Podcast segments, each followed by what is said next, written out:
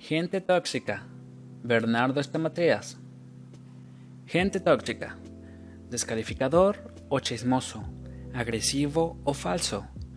Cualquiera de estos tipos se enmarcan en una raza mayor denominada gente tóxica y que el psicólogo Bernardo Estamateas describe con maestría en un libro que muchos deberían consultar. En nuestra vida cotidiana no podemos evitar encontrarnos con personas problemáticas, jefes autoritarios y descalificadores, vecinos quejosos, compañeros de trabajo o estudio envidiosos, parientes que siempre nos echan la culpa de todo, hombres y mujeres arrogantes, irascibles o mentirosos. Todas estas personas tóxicas nos producen malestar, pero algunas pueden arruinarnos la vida, destruir nuestros sueños o alejarnos de nuestras metas. ¿Cómo reconocer a la gente tóxica? ¿Cómo protegernos y ponerles límites? Bernardo Estamateas responde a estas preguntas con claridad y convicción. Sus consejos nos ayudarán a hacer nuestras relaciones personales más saludables y positivas. En definitiva, nos ayudarán a ser mucho más felices. Introducción todos, en algún momento de nuestras vidas, nos hemos encontrado con personas problemáticas. En todo grupo humano, ¿quién no se ha enfrentado con un manipulador que quería que hicieras todo lo que él disponía? Con un psicópata que se había predispuesto a hacerte la vida imposible, con un jefe autoritario que pensaba que podía disponer de tu vida las 24 horas del día, con un amigo envidioso que celaba todo lo que obtenías, con un vecino chismoso que controlaba a qué hora salías y entrabas a tu casa y con quién. Más allá del dolor que nos generaron estas personas, las preguntas de quiénes alguna vez tuvimos que convivir con ellos son ¿qué hago? ¿Cómo pongo límites sin lastimar ni lastimarme? ¿Cómo puedo lograr que esta gente tóxica no entre a mi círculo afectivo íntimo? De todo esto trata este libro Muchas veces permitimos entrar a nuestro círculo más íntimo a los chismosos, a los envidiosos, a la gente autoritaria, a los psicópatas, a los orgullosos, a los mediocres, en fin, a la gente tóxica, a personas equivocadas que, que permanentemente evalúan qué dijiste, qué hiciste y por qué hiciste o dijiste algo. Se trata de personas tóxicas que potencian nuestras debilidades, nos llenan de cargas y de frustraciones.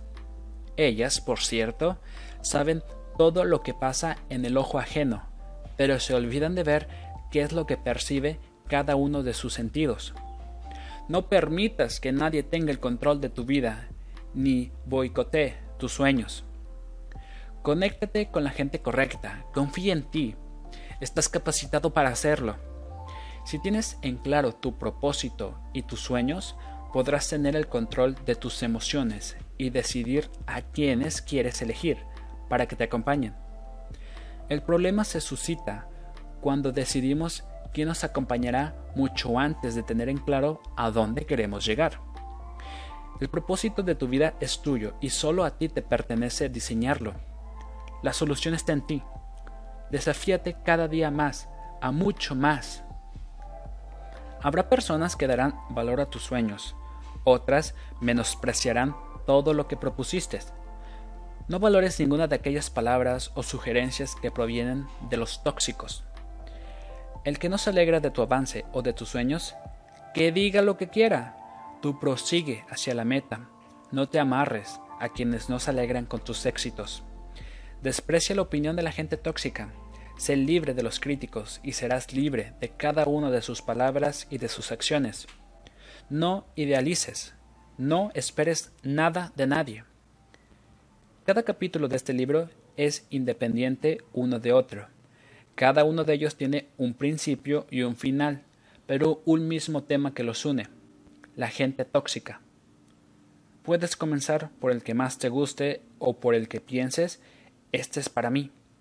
Y recuerda que podemos liberarnos de toda clase de gente tóxica. En este texto encontrarás técnicas que podrás poner en marcha. Una vez ejercitadas, vislumbrarás el camino hacia la autonomía mental.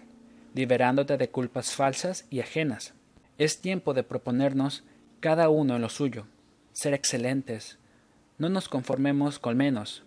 Cambiar es sencillo, es solo una decisión que hoy está a tu alcance. Aprendamos a negociar, pero no cedamos nuestros derechos, pues nos pertenecen.